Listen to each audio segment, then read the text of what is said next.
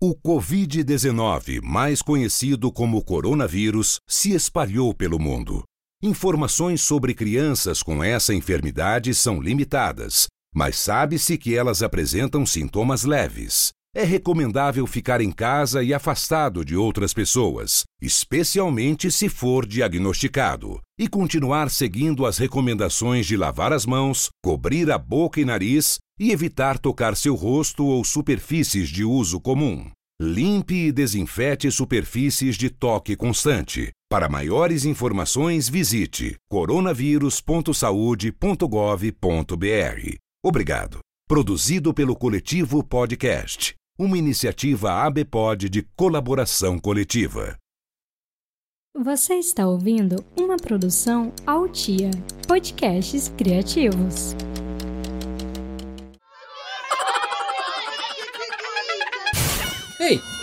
Cadê a mãe dessa criança? Bom dia! Eu sou Vani Fior, mãe do Joaquim do João, e esse é mais um episódio do podcast Cadê a mãe dessa criança?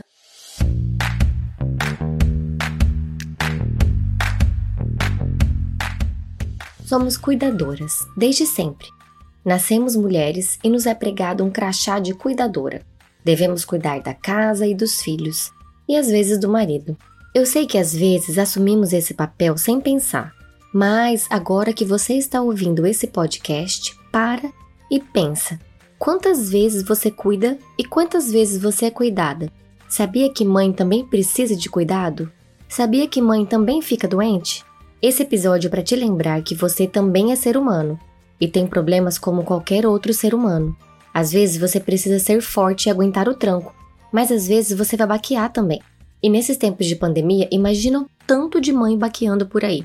Sabe aqueles memes que mostram a mulher quando tem uma gripe, toda arrumada para o trabalho, cuidando de filho, cozinhando, saindo, e o homem quando tem uma gripe completamente imprestável no sofá? Talvez a mulher tenha alguma resistência maior mesmo, não sei. Ou talvez ela simplesmente não pode se dar o luxo de ficar doente. E depois que a gente se torna mãe, parece que ficamos mais resistentes ainda. Parando para pensar nesses seis anos e pouquinho de maternidade, eu me lembro de pouquíssimas vezes em que eu fiquei realmente doente, baqueada, e em todas essas vezes eu fiz o máximo possível para não transparecer. E não se trata de estar sozinha, porque eu não estou sozinha. Eu tenho marido, eu tenho uma boa rede de apoio, meus pais e sogros moram na cidade, dão uma forcinha quando a gente precisa.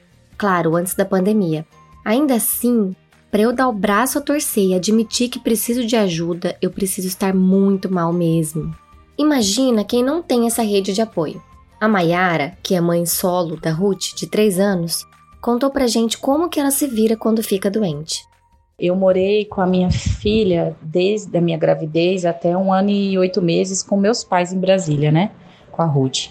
Depois me deu a doida, voltei para minha cidade de origem, que é Campo Grande, e vim sozinha com ela para cá tentar uma vida nova para nós duas. E logo que eu cheguei, eu fiquei um mês sozinha aqui sem ela e depois ela veio e quando ela chegou a gente, eu fiquei doente, eu acho. Eu tive uma infecção urinária. Foi muito assim, tipo, eu não falei lá em casa, lá em Brasília para ninguém assim, para não deixar ninguém preocupado, mas foi uns dias bem chocantes assim para mim. Eu não deixei de trabalhar porque eu tinha que trabalhar porque eu tava autônoma e eu precisava trabalhar e ia trabalhar com muita dor. E a Ruth já estava na escola durante o dia, durante a semana toda. Ela ficava fica integral na escola, mas depois eu acabei tendo que me virar. E assim, é muito complicado, porque eu ficava pensando, porque ela queria brincar quando a gente chegava em casa, pelo fato de eu ficar o dia todo sem ela, e eu com muita dor, eu queria ficar só deitada, não queria fazer as coisas, não queria ir pra cozinha, arrumar comida para ela, nada. E eu me sentia muito, muito, muito mal, porque eu já passava o dia inteiro longe dela e a gente tava nessa adaptação de cidade nova, lugar novo, pessoas novas, e foi bem complicado. Eu chorava todas as noites. É,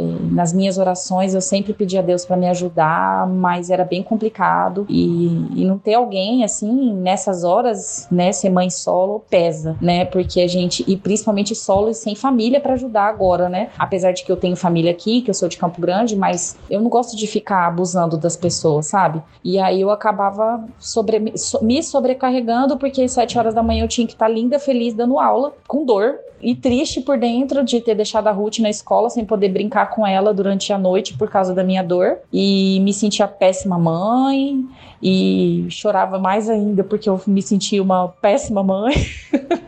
Gente, como que eu fico doente assim, né? Mas é, mas isso vai passando, né? Depois a gente põe a mão na cabeça e vê que as coisas não são assim, que a gente é forte, que a gente consegue. E graças a Deus ela é uma criança muito boazinha, então isso me ajuda muito quando eu fico mal. Teve uma vez que eu tive o pé quebrado, fiquei com o pé quebrado, mas graças a Deus foi nas férias dela e minha mãe passou uns dias aqui, então foi menos doloroso, mas ao mesmo tempo foi ruim também porque ela ainda estava muito apegada a mim, porque aí só era nós duas aqui, então ela queria colo o tempo todo, eu com o pé quebrado de, de botinha. E aí vem aquela frustração de não poder pegar a guria no colo, de com medo de derrubar, mas a gente é forte, a gente consegue. É árduo ser mãe solo, mas é maravilhoso, eu não me arrependo. E é isso. É, a gente tem força para isso, mulheres maravilhas. Pois é, Mayara. Às vezes a gente tem que ser mulher maravilha mesmo. Mas acontece que a gente não é. Nós somos seres humanos e por mais que a gente tente segurar firme, às vezes nós vamos faltar e não tem o que fazer. Olha a história da Ellen. Ela é mãe do Pedro Miguel, da Maria Clara e da Maria Júlia. Quando a caçulinha estava com apenas três dias de vida, ela precisou voltar para o hospital às pressas. Teve que operar e ficar internada, deixando os três filhos em casa, entre eles uma recém-nascida. Um ano depois, ela foi internada de novo e precisou passar sete dias na UTI. Vou deixar a Ellen contar para vocês um pouquinho do que ela passou. As mães, elas cuidam o tempo todo de outras vidas. E muitas vezes a gente acaba se, se, esquecendo de cuidar da nossa própria vida, do nosso, da nossa própria saúde. Eu antes pensava que, nossa, eu tenho uma dor de cabeça, eu tenho. Quando eu tava grávida, é, se eu sentia uma cólica, eu já, me, eu já falava, meu Deus, eu não tenho direito de sentir uma cólica, porque eu não, não posso, porque eu não tenho. Como eu cuido de todo mundo, eu nem admito ser cuidada por ninguém. Quando eu precisei ficar internada, né, pela primeira vez, né, que foi quando eu tive a Maria Júlia, eu fiquei pensando que uma hora a gente precisa admitir que a gente precisa de cuidados.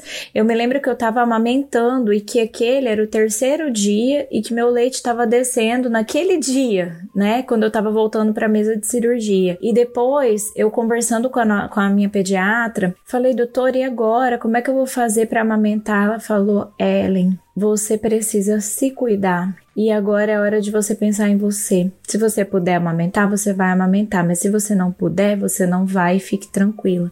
Mas me ver naquela situação, e foram duas vezes, né, que eu passei por isso, de ficar tempo fora de casa e estar internada, é, me fez refletir que eu não tenho controle sobre absolutamente nada. E que as mães, quando, quando cuidam, elas tentam dominar, tentam dominar o planeta dentro da sua própria casa. Eu sou assim.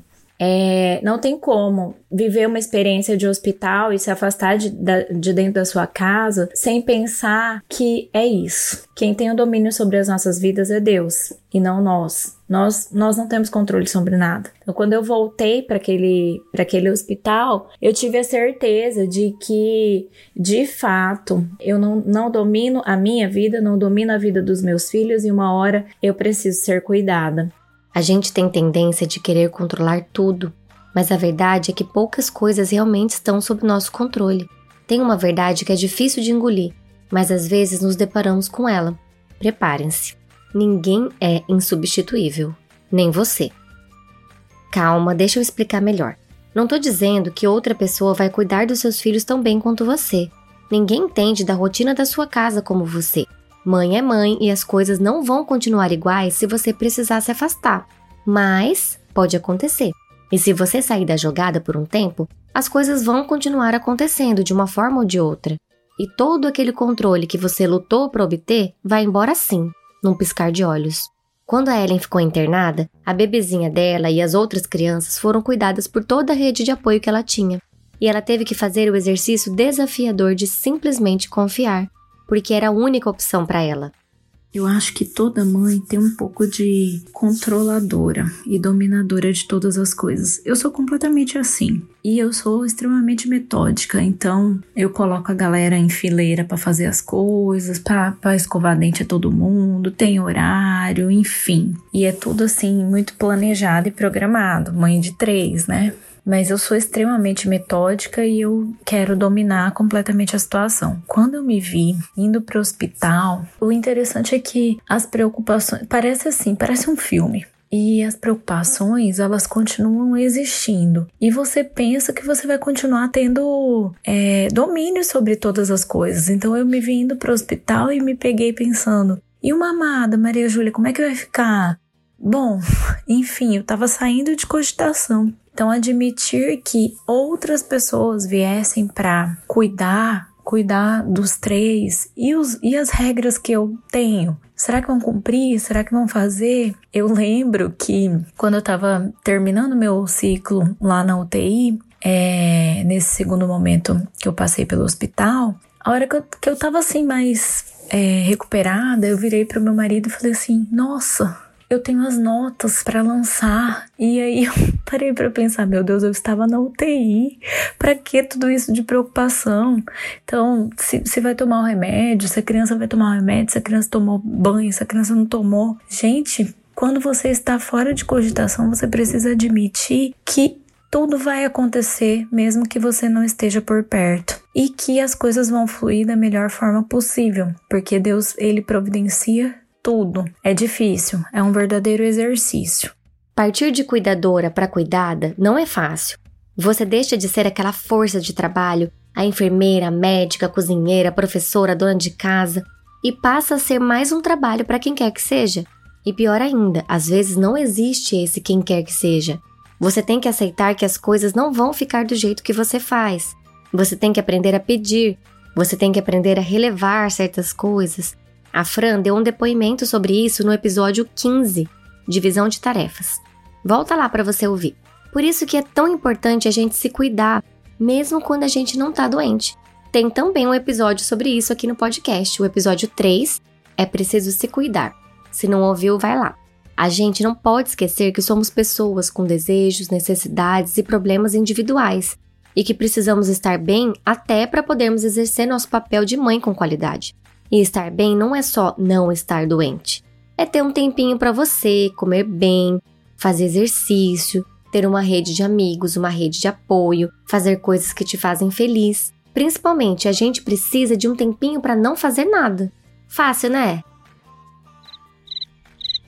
Eu sei que é muito difícil depois que a gente é mãe manter uma rotina tão maravilhosa que consiga contemplar todas as coisas necessárias para uma vida plena, mas a gente vai ajeitando aqui e ali, fazendo agora o que dá, deixando outras coisas para depois. Só não podemos nos deixar de lado por completo, de jeito nenhum. E nesse momento que vivemos no mundo, o melhor jeito de se cuidar é ficando em casa. Se você pode, fique em casa. Se precisar sair, usa máscara. É isso, muita saúde e muito álcool gel para você. Agora eu vou aproveitar que as crianças estão quietinhas para ver se eu consigo não fazer nada no sofá por 5 minutos. Tchau!